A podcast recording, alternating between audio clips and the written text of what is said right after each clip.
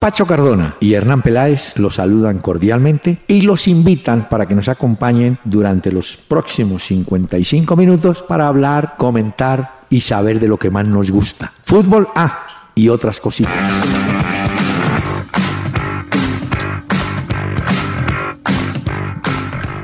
Muy buenas noches a los amables oyentes de Candel Estéreo en 101.9 del FM en Bogotá y por supuesto en otras ciudades de acuerdo a mensajes que nos están llegando. Eh, y vale la pena recordar, Pacho, con las buenas noches, dónde nos pueden ubicar. Doctor Veláez, buenas noches, buenas noches a todos los oyentes que se conectan con nosotros. Sí, señor, a través de candelastereo.com estamos siempre, a través de www.peláez y Cardona ahí estamos también en Twitter también para que nos sigan en arroba Peláez y Cardona. Vamos a empezar a interactuar ya con ustedes en tiempo real para que envíen sus preguntas, dudas, inquietudes, problemas en el amor, falta de dinero, todo lo que quieran preguntarnos el día de hoy a este programa. En Facebook, en la fanpage de Peláez y Cardona. Y ahí estamos conectados con todos los oyentes que siguen esta noche de martes, doctor Peláez. Y seguramente en el futuro usted tendrá un programa que se llama Abre el Corazón Cuéntame tu problema. ah, dice usted por lo del problema en el corazón, falta de dinero y, esto. Y le resuelve los problemas sentimentales. Claro, claro. Muy bien, señor. Pero, como hay varios correos, pero antes de ellos hay que invitar a una dama, ah, a una cantante. Cubana ella, Elena Burke, nació en 1928, no me pregunte más pero debutó. Es de la muertoteca. Ella sí es de la muertoteca, ¿no? Sí, debutó profesionalmente en 1941 en un programa de aficionados de una emisora que fue célebre, la CMQ de Cuba. Elena Burke, aquí está. Tú no sabes nada de la vida.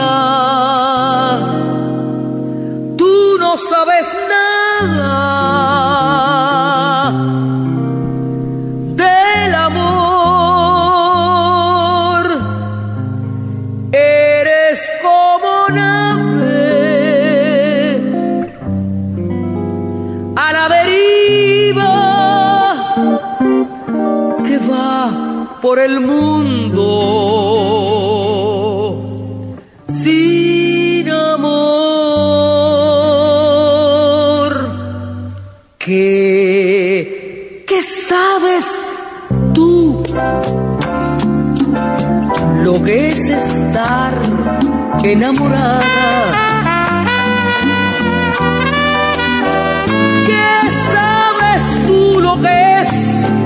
estar ilusionada. Qué linda voz tenía doña Elena Burke, ¿no? Y era, Pacho, lo que se llamaba en ese momento el bolero rítmico. Todos los boleros tienen ritmo, pero le pusieron bolero rítmico porque era un poquito más tendiente, tendiente a música eh, como tropical, ¿no? Entonces le pusieron el bolero rítmico. Y aprovecho para darle a usted, apunte en su libreta. A ver, aquí la tengo. Que algún día haga un programa como lo hizo ella, con este nombre, A Solas Contigo. Ah. la noche Imagínese haciendo un programa a la una de la mañana, A Solas, contigo. contigo. ¿Eh? Me gusta, me gusta la idea, doctor Peláez. Sí, sí, bueno, pero hay que sacrificarse porque a la una de la mañana. No, pero hay gente que no duerme mucho. ¿Usted duerme bastante o poco, doctor No, no, no, no, no, no, no. no eh, a cierta edad usted duerme cinco horas y ya. Ah, bueno, entonces se puede arrancar con el programa y yo luego heredo ese programa y hacemos a solas contigo. a solas contigo, porque los niños suyos, que son de cuna, eso sí, duermen nueve, diez, once, quince horas. Eso toca despertarlos para que vayan a comer, porque si no, imagínense. Comen y duermen. No, no, no. Esa es la vida, no tienen problema. Esta mujer, esta mujer falleció a los 74 años, Elena Burke. Era conocida como la señora Sentimiento. Sí, es que te decían, ¿no? Y vi una cosa, doctor Peláez, de ella. Eh, hay un famoso cabaret en eh, Cuba, en La Habana, que se llama San Souci. Y ahí. San Souci. San Souci. Y ahí tocó y cantó ella. Y ahí han estado también, eh, o pasaron figuras grandes como Edith Piaf, por ejemplo, Oh. también estuvo allá cantando. Tony Bennett, que usted también Tony nos ha hablado de Tony Bennett. César Portillo, eh, de La Luz, que usted también nos ha comentado. Portillo de la Luz. En ese famoso Eh, cabaret. Usted que mantiene buscando música, sí tiene razón. Tony Bennett, que es el último de los moicanos, yo, el último de ese grupo de Sinatra y compañía, de esos crooner o cantantes de, de esa década del 40, 50. Tony Bennett. Muy bien, Esto está muy bueno. Déjenos oír un pedacito, doctor Peláez. por favor. Tú no sabes nada de la vida.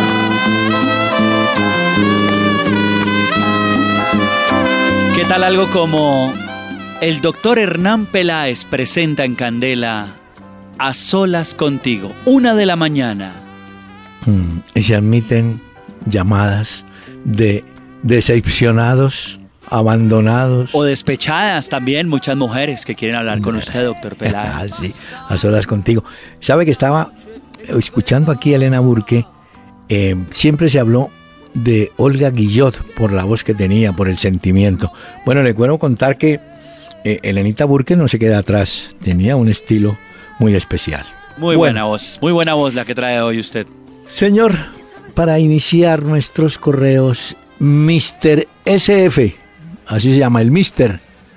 A propósito del invicto del Hoffenheim, Hoffenheim debe ser. Sí, del Europa, Hoffenheim, el alemán. el técnico del equipo es Julian Nagelsmann. No, tiene ya 29 años Es muy y ha sido la sorpresa. ¿Sabe que estuve mirando la nómina inicialista de ese equipo y figura apenas un suramericano o figuraba el chileno Eduardo Vargas, el delantero aquel de la selección. Y tienen un delantero buenísimo, un delantero húngaro, Sasli creo que se llama.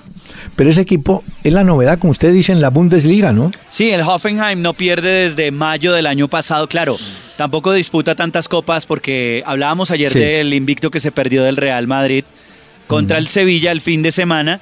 Pero luego decíamos que el Hoffenheim es el equipo del que menos se habla de invicto y es el único equipo que queda invicto en Europa porque desde mayo del año pasado no pierde, pero tampoco Así enfrenta es. tantos campeonatos como el Real Madrid. Pero no Bueno, hay que pero- quitarle su mérito. No, y el mérito está en el técnico, un hombre de 29 años. ¿Cuántos tiene? 29 años. Mire que, por 29. ejemplo, eh, Jorge Luis Bernal, de Alianza Petrolera, tiene 64 años. Debe Hernán ser. Torres, del América, 55. Mm. Eh, ¿Sabe ¿quién, quién? más está ahí? No, ¿sabe quién puede estar ahí por ahí? Gregorio Pérez, el técnico uruguayo del Tolima. ¿De los jóvenes? No, no, no en los jóvenes Ah, propiamente. Porque Reinaldo Rueda, por ejemplo, tiene 59 años. Sí. De La Pava tiene 49 años, técnico del Cortuluá. Gamero es más joven. Gregorio Pérez, el del Tolima, 68 años tiene. Ah, se lo dije. Y Gamero sí debe ser de los jóvenes. Y, Aro- y Harold Rivera. Bueno, Ismael Rescalvo, el de Envigado, tiene 34 años. Es Ah, muy joven. español, y, el de, joven. y Luis Ubeldía tiene 36. Sí, sí, no. Hay un cambio Jóvenes. generacional. Siempre hay de todo, ¿no? Hay como una mezcla entre Mm. la experiencia y la veteranía, que es muy importante, y que los japoneses, por ejemplo, valoran mucho, y ahí la juventud, que va llegando también, ¿no? Muy bien. El señor en su Twitter pone Taxi K4. Bueno. Uy, avisen que están transmitiendo nuevamente tan excelente programa. Sí, señor. Desde Ta- ayer, Taxi ¿cómo le parece? Víctor es el Taxi Víctor, muy bien. señor. Aquí estamos Diego. Fer, Diego Fer Páez vuelve, bueno, saluda por regresar, pero tiene una pregunta. ¿Cuál en Colombia ha sido el equipo con el mayor invicto de la historia? Yo Millonarios, sin ¿no?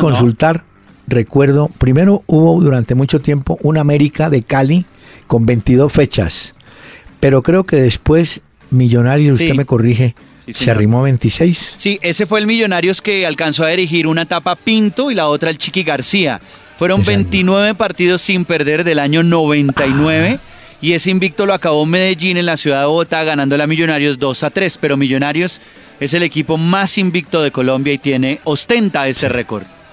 No mortifique a la hinchada de Millonarios, no tenía que decirles cuando perdió. Simplemente diga, 29 fechas invicto. Pero Millonarios no solamente tiene de local y de visitante, el de visitante también es de Millonarios. Lo tiene ¿Ah, el equipo, lo dirigía Pedernera, ese sí se acuerda usted, doctor Peláez. Uy. Entre el 50 y el 59, Pedernera alcanzó a tener a Millonarios 19 partidos invicto como visitante hasta que el, Coltu- el Cortuluá en su casa pues acabó con ese invicto.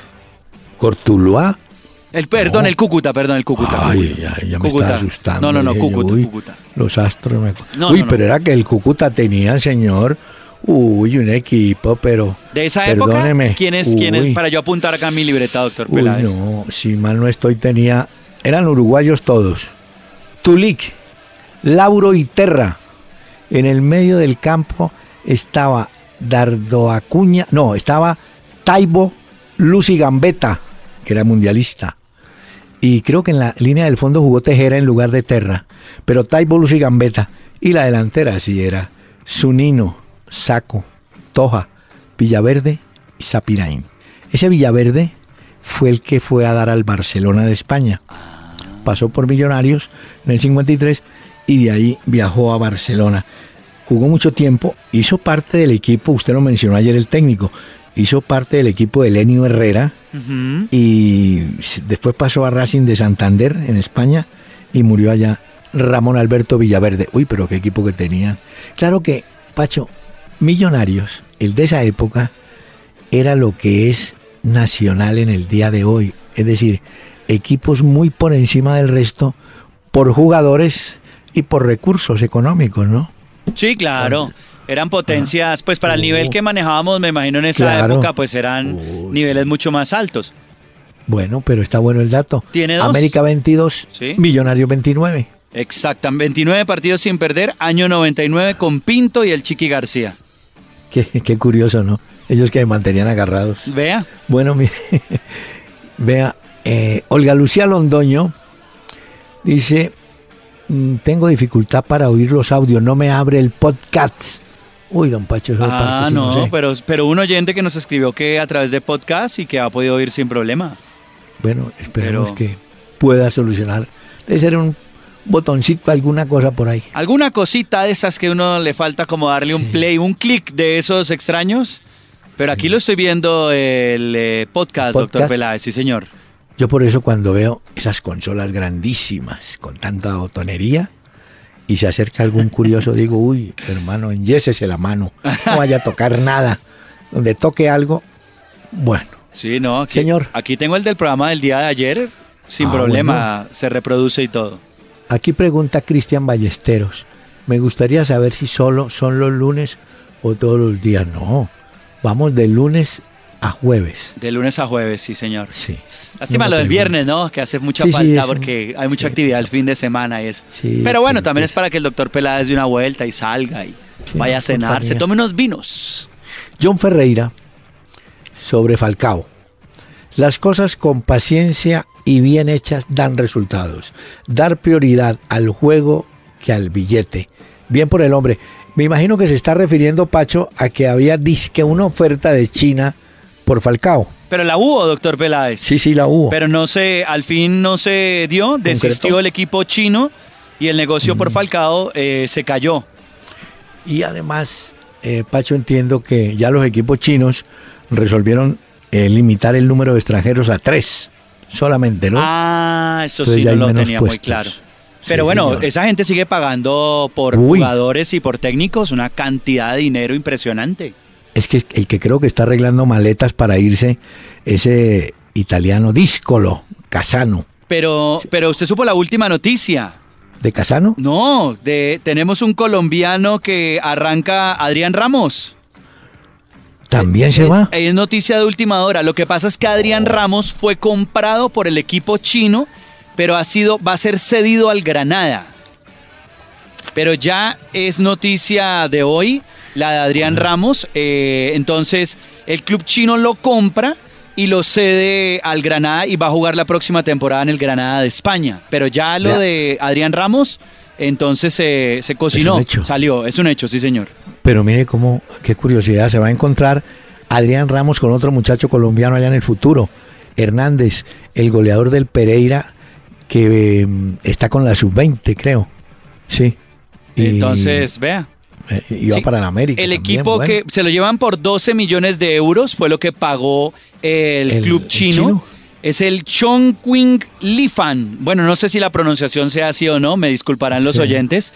Eh, 12 millones de euros y lo ha cedido eh, al Granada. Entonces la temporada del delantero de 30 años, pues llega a España, va a estar ahí. Llega, él estuvo en el Hertha Berlín, en el Borussia Dortmund, 45 partidos, 23 goles y Sí. 37 partidos con la selección Colombia y ahora pues entra a su nueva etapa con el eh, Granada, que hay que decir, doctor Peláez, que el Media Granada tabla. es un equipo de Media- media tabla o un poquito más abajo de España. Sí, señor. El Granada tuvo como técnico alguna vez al Pipo Rossi y llevó unas joyas, unas joyas, pero en bruto, que fueron Aguirre Suárez, Montero Castillo y un paraguayo, Pedro Fernández. El flaco Rossi alguna vez me dijo, Pedro Fernández, le fui a dar una instrucción. Pedro, ojo que hoy juega Gento en la punta. ¿Qué hacemos? Digo, como los paraguayos, no se preocupe, profesor. Eh, Gento no va a jugar. Bueno. Y efectivamente, fue y lo cruzó y no jugó. Entonces Pero bueno, llega ah. Adrián Ramos llega a la capital de Andalucía, Granada es la capital de, es una ciudad muy bonita Granada y se come tan Sí. bueno en Granada. y se va y se va a sentir de maravilla porque esa zona es muy como de nosotros, ¿no? Sí. Sí, no, no hablo de la corrupción. No, no. hablo del estilo de vida. Sí, la gente es muy querida, la gente es muy carismática en Granada. Le decía que se come muy bien.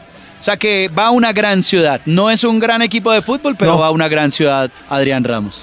Johnny Ramos pide un imposible. Que este programa dure dos horas. Johnny hizo un imposible. No, Pero le agradecemos la intención. muy amable. Carlos, ah no, Juliano Bando. ¿Quién aparte de Nacional se armó mejor para el rentado que se avecina?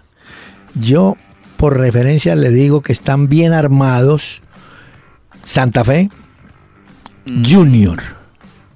Me parece que esos dos equipos están bien. Yo le agrego al América, doctor Peláez, creo que hay mucha expectativa por ver al América y creo que se ha venido armando y ha trabajado de una forma muy seria y profesional para afrontar esto. Sí. Ahí llegó Anderson Zapata de Patriotas, llegó Exacto. Hernández del Pereira, Ese es el que le digo. eh, exacto, Monsalvo del Celaya de México, eh, Mena de Medellín, Neco Martínez de Nacional, Iván Vélez. Yo creo que el América No, está bien. viene a hacer un buen papel a, a la liga. Además, eh, Pacho, hay que también decirlo, ¿no? El América tiene un efecto o un- una presión adicional. Acuérdese que entra a jugar con el famoso promedio. De acuerdo. Entonces, eso presiona. Vamos a ver, ¿No? vamos a ver, pero sí hay una hay un gran interés por ver al América de Cali nuevamente y pues obviamente Sí. llenando los estadios y viendo a los hinchas ahí otra vez. Estamos pendientes de definir cómo van a manejar el uso del estadio ahora que hay tres equipos en Cali. Sí, Cortuluá, Bueno. eh, Cali y el Y América. América. Pero el Cali no va a jugar en su estadio. No, no, no, tiene unas limitaciones. Mm. Le bajaron, por ejemplo, el número de, de espectadores y hay preocupación por la, las zonas que rodean el estadio. Las carreteras no son las mejores. Eh, Es complicado. Van a ver qué, qué, Bueno. solucionan, pues. Por ahora lo que, Ahora- lo que sí está hecho y definido es que arrancamos con la, eh, la Superliga el sábado 21 Sí. de enero ya. Ya. 7 y 30 de la noche en el Atanasio Girardot. Son campeones del primer torneo 2016, que fue el Medellín. Campeón del segundo torneo, que fue Santa Fe. A las 7 y 30 en el Atanasio será el sábado. Y el domingo 29 de enero en la vuelta, en un horario que todavía no han definido, en el estadio Nemesio Camacho del Campín. Esa es la Superliga que se juega en Colombia. Qué bueno. Ahí nos veremos, como dijo el poeta. Carlos Amaya, gusto escucharlos. ¿Les gusta a ustedes el módulo 4-2-3-1 en la selección Colombia? ¿A él le gusta 4-4-2? Yo estoy de acuerdo con él. Eso es mejor tener dos delanteros. Alguien me dirá, de los técnicos estos, uno que entre y uno que salga. Uno que Ya. entre y uno que salga. En eso era muy bueno Teo Gutiérrez. Entraba, salía y dejaba el otro en punta. Y arrastran marca algunos también. Eh, claro, el detalle que veo ahora es que, sin saber pues, pero supongo yo que Borja y Falcao llevan las primeras candidaturas para el ataque, ¿no? No sé si los Sí. dos podrán ser, ¿no? Ahora, el 4-2-3-1, eh, pues obviamente se utiliza para cierto tipo de rival también, ¿no? Ah, sí. Y el 4-4-2, pues también, eh, por eso es que los, los técnicos ahí, digamos que en eso, pues tienen muy en cuenta también el rival. Una cosa es cómo quiera jugar uno y otra cosa es también qué le va a plantear el rival. Sobre Es eso de la selección Colombia, ya salió la convocatoria De, ah, del amistoso que usted había dicho. de eso vamos a hablar. Bueno, Porque aquí uno que escribe, Millos, la vida doy. ¿Cómo ven a Millonarios para este semestre? Maestro, ayer le ganó a Chivas un amistoso, ¿no? Allá en, en un ¿La parque, Florida? debe ser, en la Florida. Pero yo vuelvo a insistir, eh, hay que darle unos partidos a Russo sí. para que conozca, se entere bien de cuáles son los jugadores que tiene. Ayer me llamó de entrada una, una, una novedad. En el primer partido que jugaron contra River, vi muy regular a Gabriel Díaz, el lateral, recordando que ese muchacho comenzó como marcador central, pero por la lesión de Lewis Ochoa, él empezó a trabajar en ese costado. El día de River le fue mal. No quiere decir que sea malo, no, le fue mal. Pero ayer, en el primer partido, con una línea que aparentemente puede ser la titular, cambió a Gabriel Díaz por otro lateral. Entonces son, se ve que el hombre va mirando, ¿no? Bueno, y, y de todas formas, doctor Peláez no está cerrado ya, eh, digamos, hay jugadores ¿El que suenan para llegar a millonarios todavía. O sea que Sí. los hinchas también tienen que esperar un poquito porque esto fue al final que tuvo que tomar la rienda ruso de millonarios sobre ese eh, proyecto que dejó Coca y se fue aquí como un irresponsable de Colombia dejando ese proyecto de millonarios tirado. Entonces, tengan un poco de paciencia, que sé que hay unos nombres que por ahí que están barajando para ver si eh, llegan a millonarios jugadores más o importantes a reforzarlos. Sí. ¿Cómo se pronuncia? ¿Podcast o postcat? Podcast. Ahí lo está diciendo muy bien usted. Podcast. Podcast. Con. TS. Podcast con D. Ah, Sí, sí. Pod. Pod con D. Bueno, saludamos a doña Gloria Aguirre, Aguirre que está contenta por el regreso del cuento, Ah, bueno. de este cuento. Bueno, Pachito, aprovechemos ya que lo veo entusiasmado con la lista, la lista que se dio a conocer hoy de los jugadores convocados por Peckerman para un juego amistoso. Hay que explicar.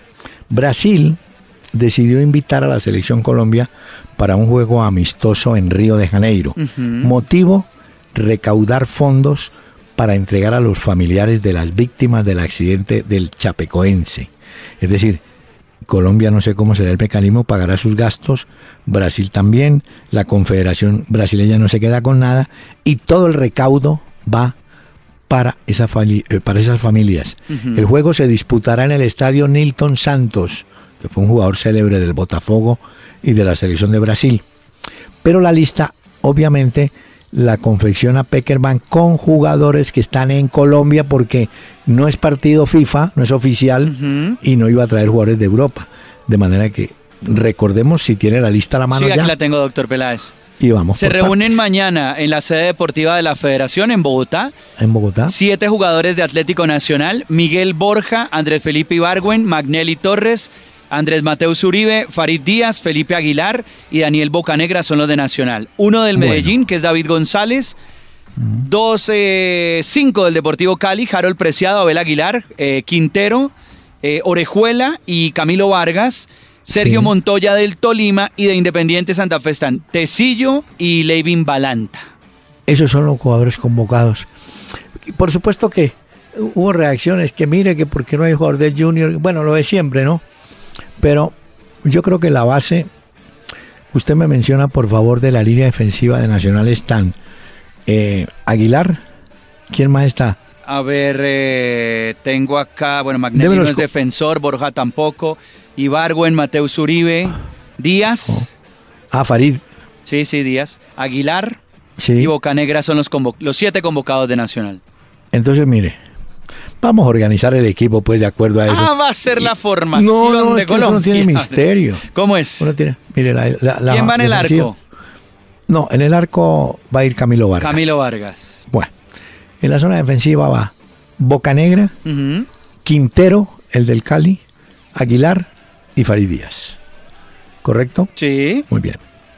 Medio del campo, apúnteme a Aguilar. Está Abel Aguilar, Sí. ¿no es cierto? ¿Quiénes más, Está por favor, Felipe, están? Felipe Aguilar. No, pero no está Abel.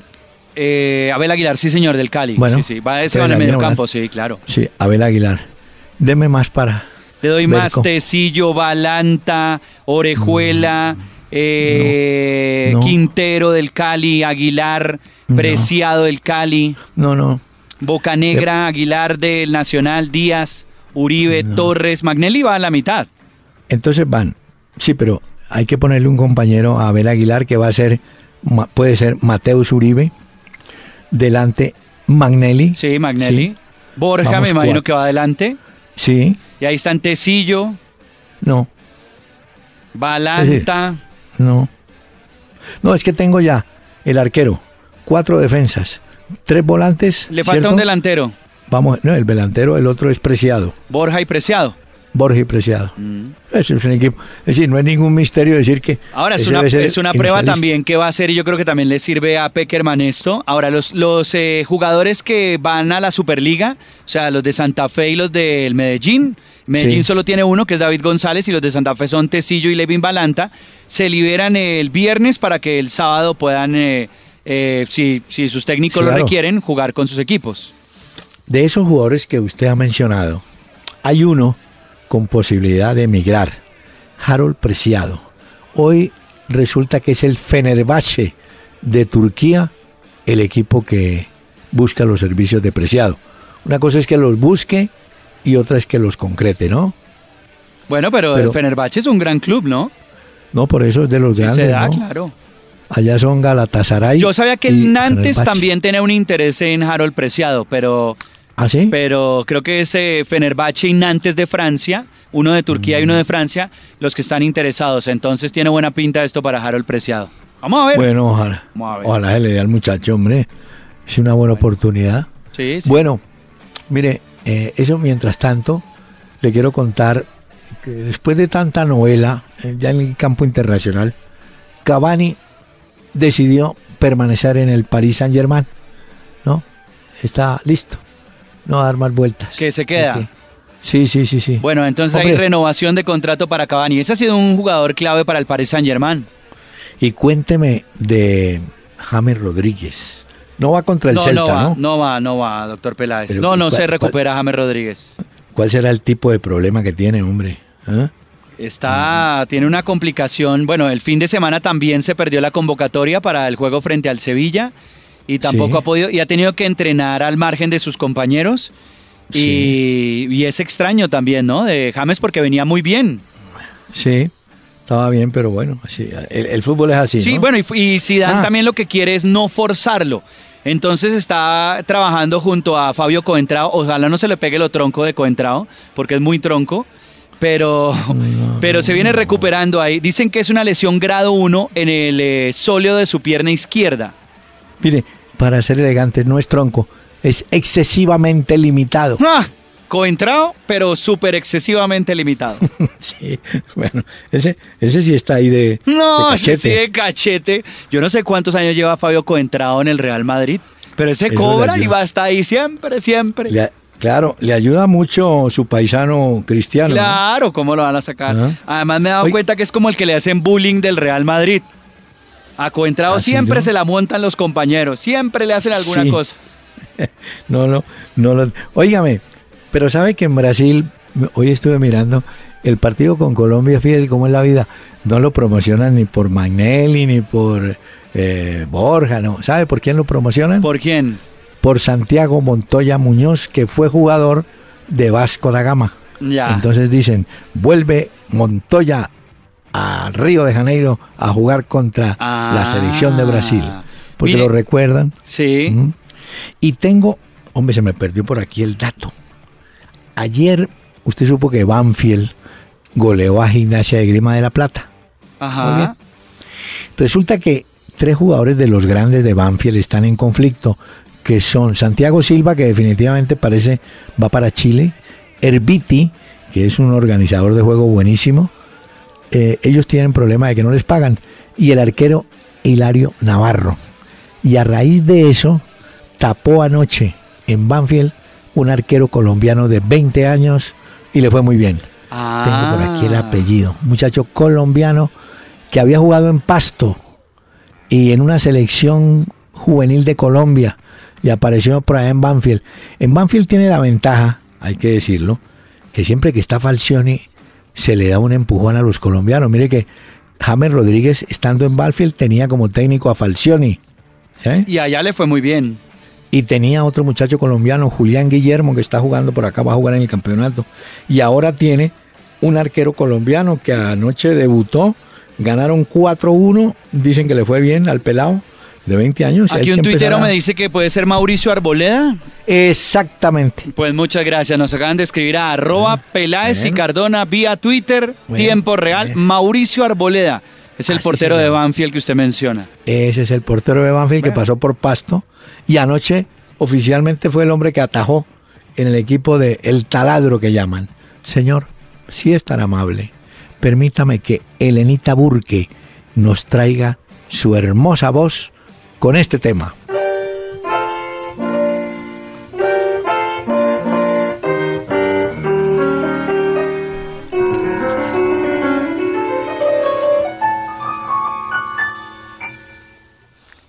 Era ya la madrugada cuando se escuchó una voz desde el fondo de la noche melodiosa cantó.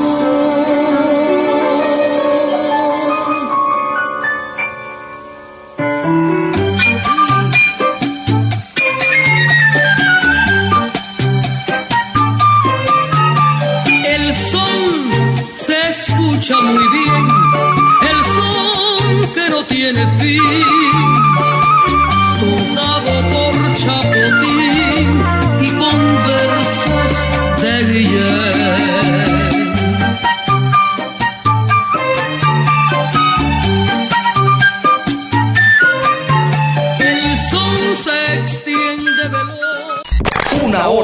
Peláez y Cardona. Por Candela 101.9. Fútbol, música y algo más. I don't blame you. We got carried away. I can't hold on to an empty space. Now you found a new star to orbit. It could be love. I think you're too soon to call us old. When and where did we go cold? I thought I had you on hold. And every time I let you. Esta noche hemos traído, doctor Peláez, a este programa una banda que se llama DXX. Es un trío realmente que llega del suroeste de Londres, en Inglaterra. Se formaron en el 2005, se conocieron en el colegio y son la banda del momento. Se llama DXX. Van a estar en el Festival Stereo Picnic en el mes de marzo en Colombia. Vale la pena verlos. Y esta canción se llama On Hold. Óigalos.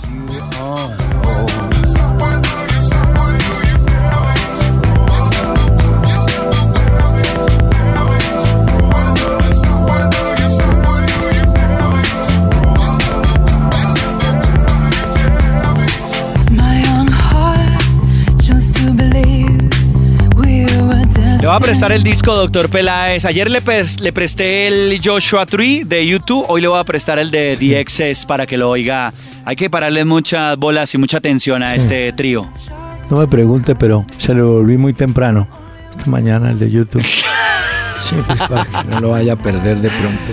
No, no, no, pero es todos, es todos, de verdad. Muy bonita. prestarle atención. Óigame. Señor, Pacho, ayer, ayer hacíamos referencia a la despedida de Van Gaal.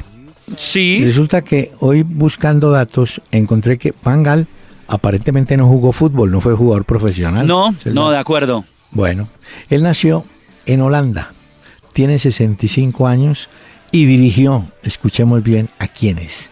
Al Ajax Ahí le fue muy bien. Fue con el que más Al- ganó Bueno. eh, títulos. jugó, dirigió seis años, estuvo en el Barcelona tres años, Bien. Dirigió a la selección de Holanda dos años, vuelve a Barcelona, dirige un año y después va al Akmar, un equipo holandés, estuvo cuatro años En el Bayern estuvo, Bayern de Múnich, dos años. Dirige a Holanda nuevamente, dos años. Y cierra con el Manchester United en dos años. Pero escuche lo que ganó este señor. Cuatro ligas holandesas, una Copa de Holanda, tres Supercopas holandesas, una Liga de Campeones, una Copa UEFA, dos Supercopas europeas, una Copa Intercontinental, dos ligas españolas, una Copa del Rey, una Liga alemana, una Copa de Alemania, una Supercopa de Alemania y una Copa en Inglaterra. El palmarés de Bangal, el hombre de la libreta, es impresionante, yo. Sí, eh, ahora hay que decir que la última etapa que tuvo con el Manchester United fue horrible, acabó con ese equipo. Ah, sí. La pelea que tuvo con Víctor Valdés, quien fuera en una época portero del Barcelona, se acuerda que incluso él le mandó sacar las cosas del locker y mandó a Víctor Valdés a entrenar por allá como con el cuarto equipo del Manchester United. Eh, lo por debajo, mejor dicho, hay muchos futbolistas que le agradecen hoy eh, Y que trabajaron con él. A Falcao pues le fue muy mal también, pero él por ejemplo re- eh, dirigió a Riverí, a Rivaldo, a Figo, a Guardiola, a Robben también. Y hoy se conoció, doctor Peláez, el motivo por el cual Bangal dice adiós a la dirección del fútbol como técnico, ¿Cuál? porque mm, él había dicho en una entrevista de Telegraph en el Reino Unido que era por temas familiares y es que recientemente fallecieron su yerno y también falleció su hermana menor y esto para Bangal fue un golpe anímico muy duro y dice que tuvo un año sabático después de dirigir al Manchester United, no estaba dirigiendo ningún equipo de fútbol y simplemente decide por temas personales y emocionales decirle adiós al fútbol. Y mire, mire los datos para cerrar de este señor. 536 victorias sobre 888 juegos que dirigió en casi 25 años. 536 victorias sobre 888. Y le resumo, 20 títulos conquistó como técnico Mm. el señor Mangal. Bueno, Bueno, ahí lo tiene. pero- Yo hice una tarea, doctor Peláez. ¿cuál? Usted ayer me había puesto una tarea y yo me puse de proactivo y me metí a la biblioteca y Perdón. traje hoy lo que Pare, usted me había pedido. Pare un momentico. E- El idioma, el lenguaje para la gente de ahora, ¿no? Me puse una tarea, me puse una tarea, yo me propuse, no, el proactivamente. No, usted me había dicho aquí en el programa que quería que le diera unos datos. Entonces, yo no Sí. los tenía en ese momento y usted luego los dio, pero yo me dije, voy a averiguar más acerca de eso del doctor Peláez y hoy Ah, le lo de traje... Falcao. Sí, Mm. porque hoy le traje, y para los oyentes también eh, tengo, de acuerdo, ¿cuál es el campeonato, el torneo de clubes más importante que hay en el mundo? ¿Cuál es? Torneo de clubes. ah, La liga, Bueno. más que una liga, pues es la liga de campeones, ¿no? Esa es la más sí. importante. Ahí, el goleador colombiano, el que más goles ha hecho es Jackson Martínez. 12 ¿Cuántos ha goles hizo en 12. la liga de campeones y Falcao, eh, pues llevan 8, ¿no? Van 8 la cuenta de. Falcao. Ahora, en Europa League es Falcao el máximo colombiano, el máximo goleador colombiano. Tiene 29 goles en 28 partidos. Fue ahí campeón con el Atlético de Madrid y con el Porto de la Europa League. Ahora, en España, máximo goleador, Falcao. 70 goles en 91 partidos con el Atlético de Madrid, con el cual también ganó títulos importantes. Sí. En Italia, Luis Fernando Muriel, 45 goles con equipos diferentes. ¿Le ha rendido? En Inglaterra, Juan Pablo Ángel, 62 goles.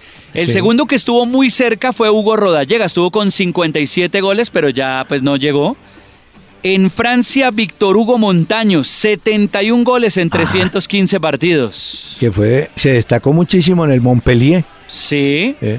Pero Fa- Falcao pues estando en Francia todavía le queda mucho camino para igualar a Víctor Sí. Hugo Montaño. En Alemania, Adrián Ramos, que ya pues se despide de Alemania, como lo contábamos, va para el Granada. 58 goles, ahí jugó con el Hertha Berlín y el Borussia Dortmund. El segundo, el Tren Valencia, que hizo 11 goles en el 94, 11. fue goleador en esa Bayern. época, ¿no? Con el Bayern, sí señor. En Portugal, Jackson Martínez, 94 goles con 143 partidos. En Bélgica, Jaime Ruiz, 36 Ah. goles. El tanque. El tanque. Ah. El segundo Vaca con 31 en Bélgica. Y luego, doctor Peláez, usted decía que cuáles eran los máximos en Europa, o sea, totales de goles. Falcao es el número Sí. uno, Vaca el número dos y Jackson Martínez el número tres. Mire, le dejo, porque como las tareas hay que seguirlas, Sí, le dejo sobre ese tema dos nombres. Daniel Cruz, que jugó mucho tiempo en Europa, eh, en Bélgica y en Suiza, creo. Y en Holanda, en Holanda. Daniel Cruz, que es el hijo de, de- del tucumano Cruz, el que vive en Cali. Y la otra, que no lo olvide, Bolangen, o Bolangen, aquel jugador colombiano que vistió la camiseta de Suiza, que jugó toda la vida en Suiza. sí, correcto. No, y vino por aquí alguna vez y no pasó nada y se devolvió. Bolangen. Sí, Bueno. correcto. Pero, pero para cerrar mi investigación, Sí. máximo eh, anotador colombiano en Copa Libertadores, Mm. el Pitufo Dávila, 29 goles en 94 partidos con el América y con el Con el Barcelona. Así es. En Sudamericana hay dos. Siciliano de Millonarios en ese entonces con seis goles Ricardo Siciliano. y Borja de Atlético Nacional con seis. Y máximos eh, anotadores colombianos en Argentina, Juan Pablo Ángel 62 goles en 116 partidos, Falcao con 45 goles es segundo. Mire que Falcao no estuvo mucho tiempo en River, No. pues quiero decir para lo que estuvo Ángel y, anotó 45. Y note que los dos jugaron fue en River. Sí. En Sí. Brasil, o sea que no hemos tenido gran goleador en Boca, no hemos tenido, bueno. No. Brasil, Aristizábal, que fue un monstruo allá, pasó por muchos Sí. equipos, 110 goles. Y en México, lo de Luis Gabriel Rey en México es una locura. 156 goles. Este tipo ha hecho su carrera prácticamente allá, en diferentes equipos, y es un goleador, pero No, impresionante. y, y este Luis Gabriel Rey estuvo a punto de traerlo el Bucaramanga otra vez, porque él es de la zona de Bucaramanga. Dijo, no, déjeme, yo, yo sí voy, pero voy a terminar una temporada más aquí en México. Y un detalle, Aristizábal es el máximo goleador, no solamente colombiano, el máximo goleador extranjero en Brasil. Vea. Extranjero. ¿Ah? Vea. Entonces, doctor Peláez, para que vea que la tarea ha prosperado y la Muy bien. investigación. Bueno, le queda pendiente lo Daniel Cruz Sí. y Bolar. Hombre, Pero no me va a de- decir nada más, doctor Peláez, por la tarea, ¿De ¿no? qué? Pues le No, pues gustó, muchas ¿no le gustó? gracias. A nombre de los oyentes, qué esfuerzo. Miren. Chilaver. A Chilaver le van a hacer un busto. ¿Cómo? Una estatua. Sí, sí. Y entonces, hay una declaración hoy que mm, alborota el ambiente en Argentina. Dice Carlos Bianchi, Chilaver fue el jugador más importante en la historia de Vélez. Por supuesto, empezó el tema.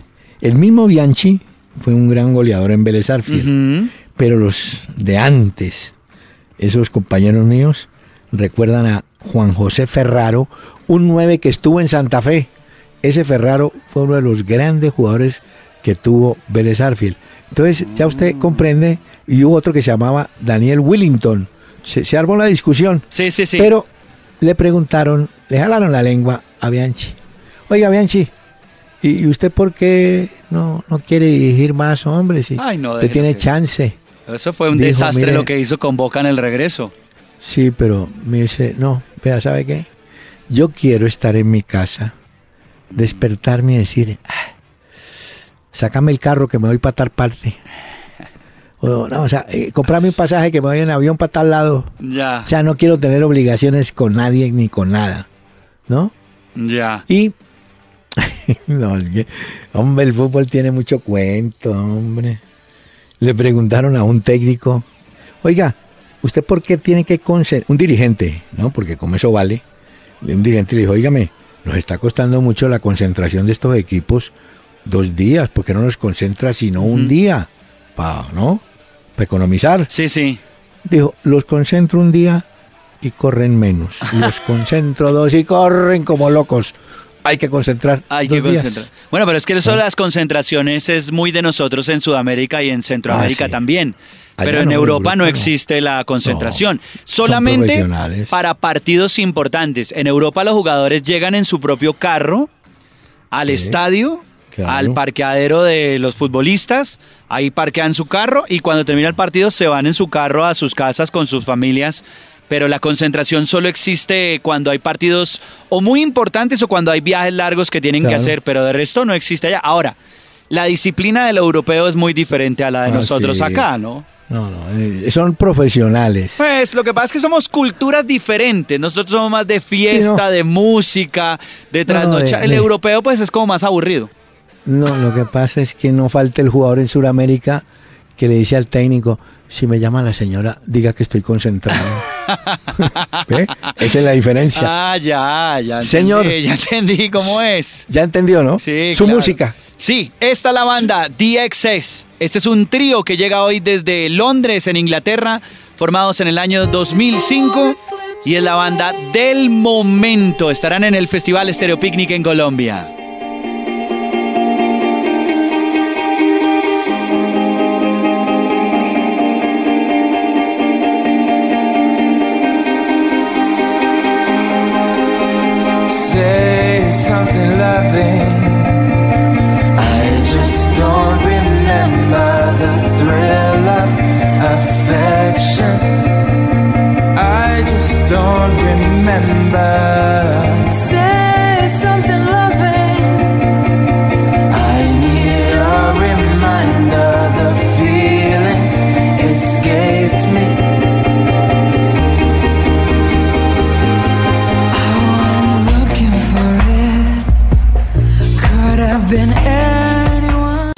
Aire en Candela 101.9, una hora con Peláez y Cardona. Fútbol, música y algo más. I don't blame you.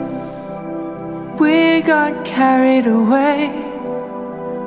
I can't hold on to an empty space. Now you found. The Un trío que llega desde Londres, en Inglaterra, se llaman DXX. Es la banda del momento. Además, son la cabeza de diferentes festivales que hay en el mundo. En los diferentes carteles aparecen.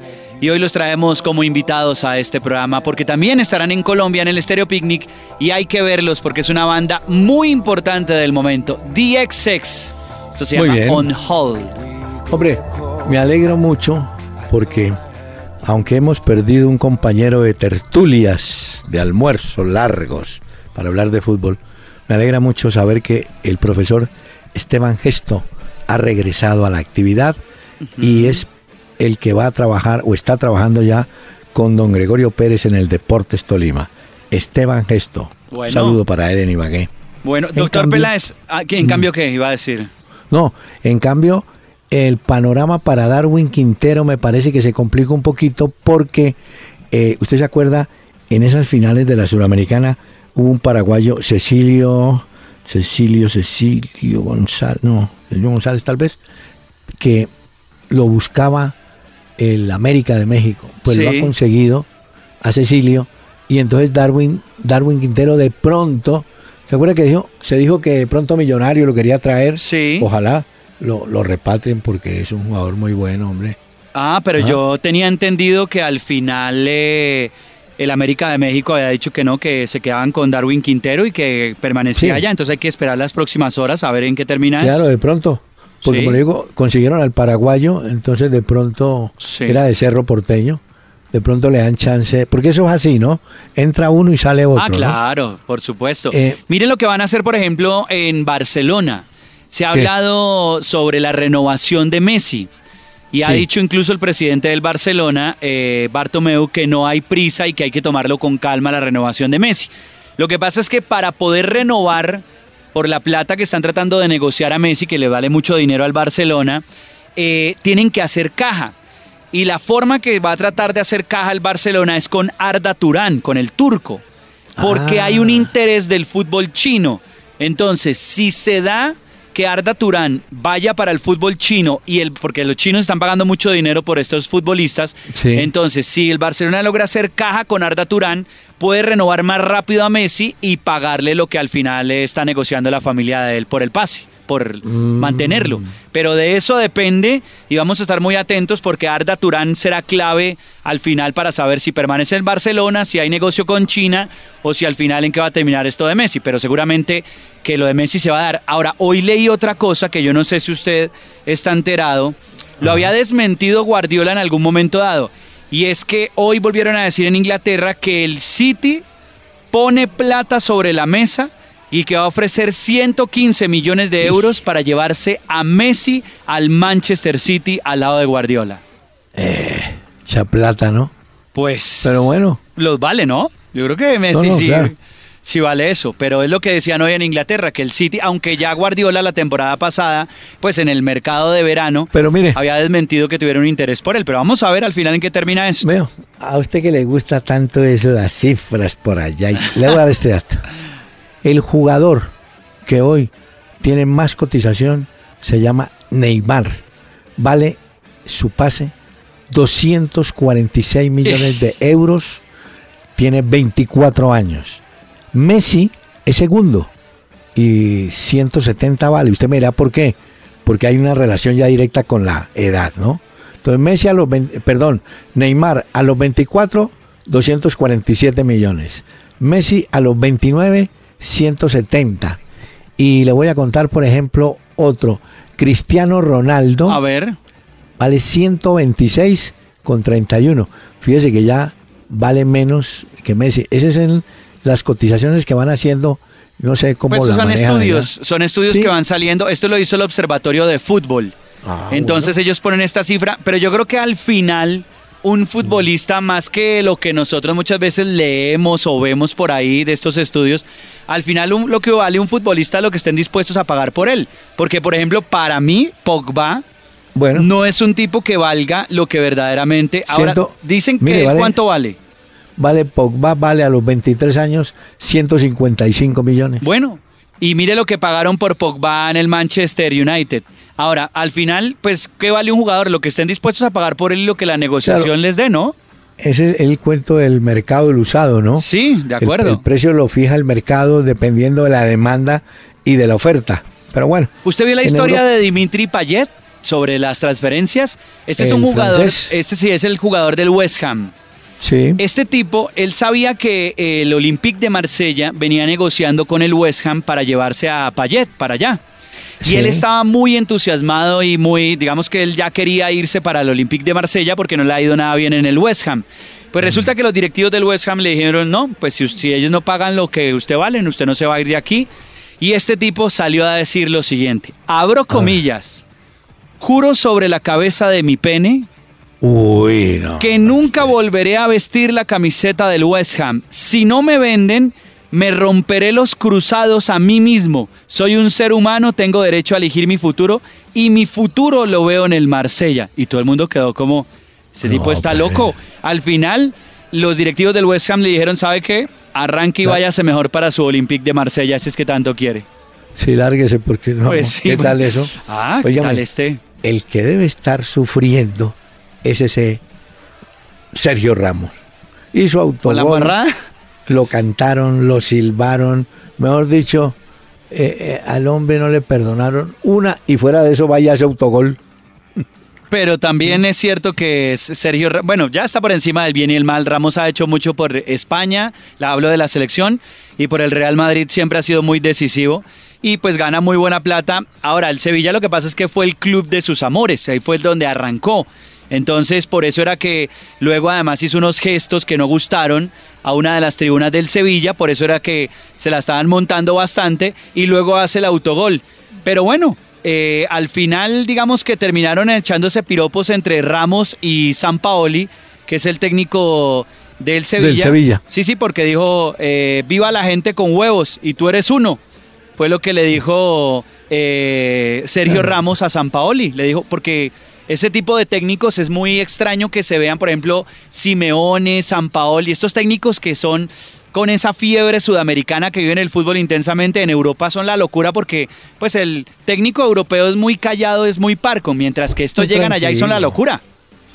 Bueno, terminó la novela y Hernán Barcos, un goleador que ya estuvo en Ecuador, regresó, le dicen el pirata, regresó a la Liga de Quito. Ese muchacho le fue muy bien en Palmeiras de Brasil, no le fue bien en Gremio de Porto Alegre, ni la experiencia que tuvo en Portugal. Su sitio es Quito, la Liga de Quito. Bueno. Señor, señor, ¿Se señor. acabó? No me va a decir que se, Se acabó. acabó, No, sí, se doctor acabó. Pérez, El muy tiempo corto el pasa. programa. El tiempo pasa. Mañana estaremos pendientes de la selección Colombia sub-20 que debuta enfrentando a Paraguay en Ecuador buscando cupo al campeonato mundial. Por ahora traemos la voz inolvidable de Elena Burke. Tú no sabes nada de la vida.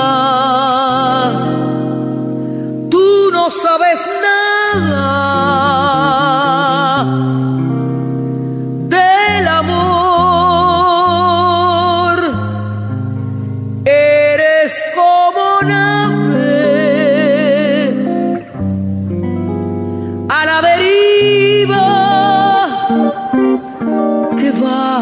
por el mundo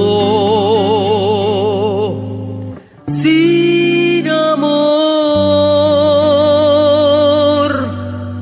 ¿Qué, qué sabes tú? Lo que es estar enamorada. ¿Qué sabes tú lo que es estar ilusionada?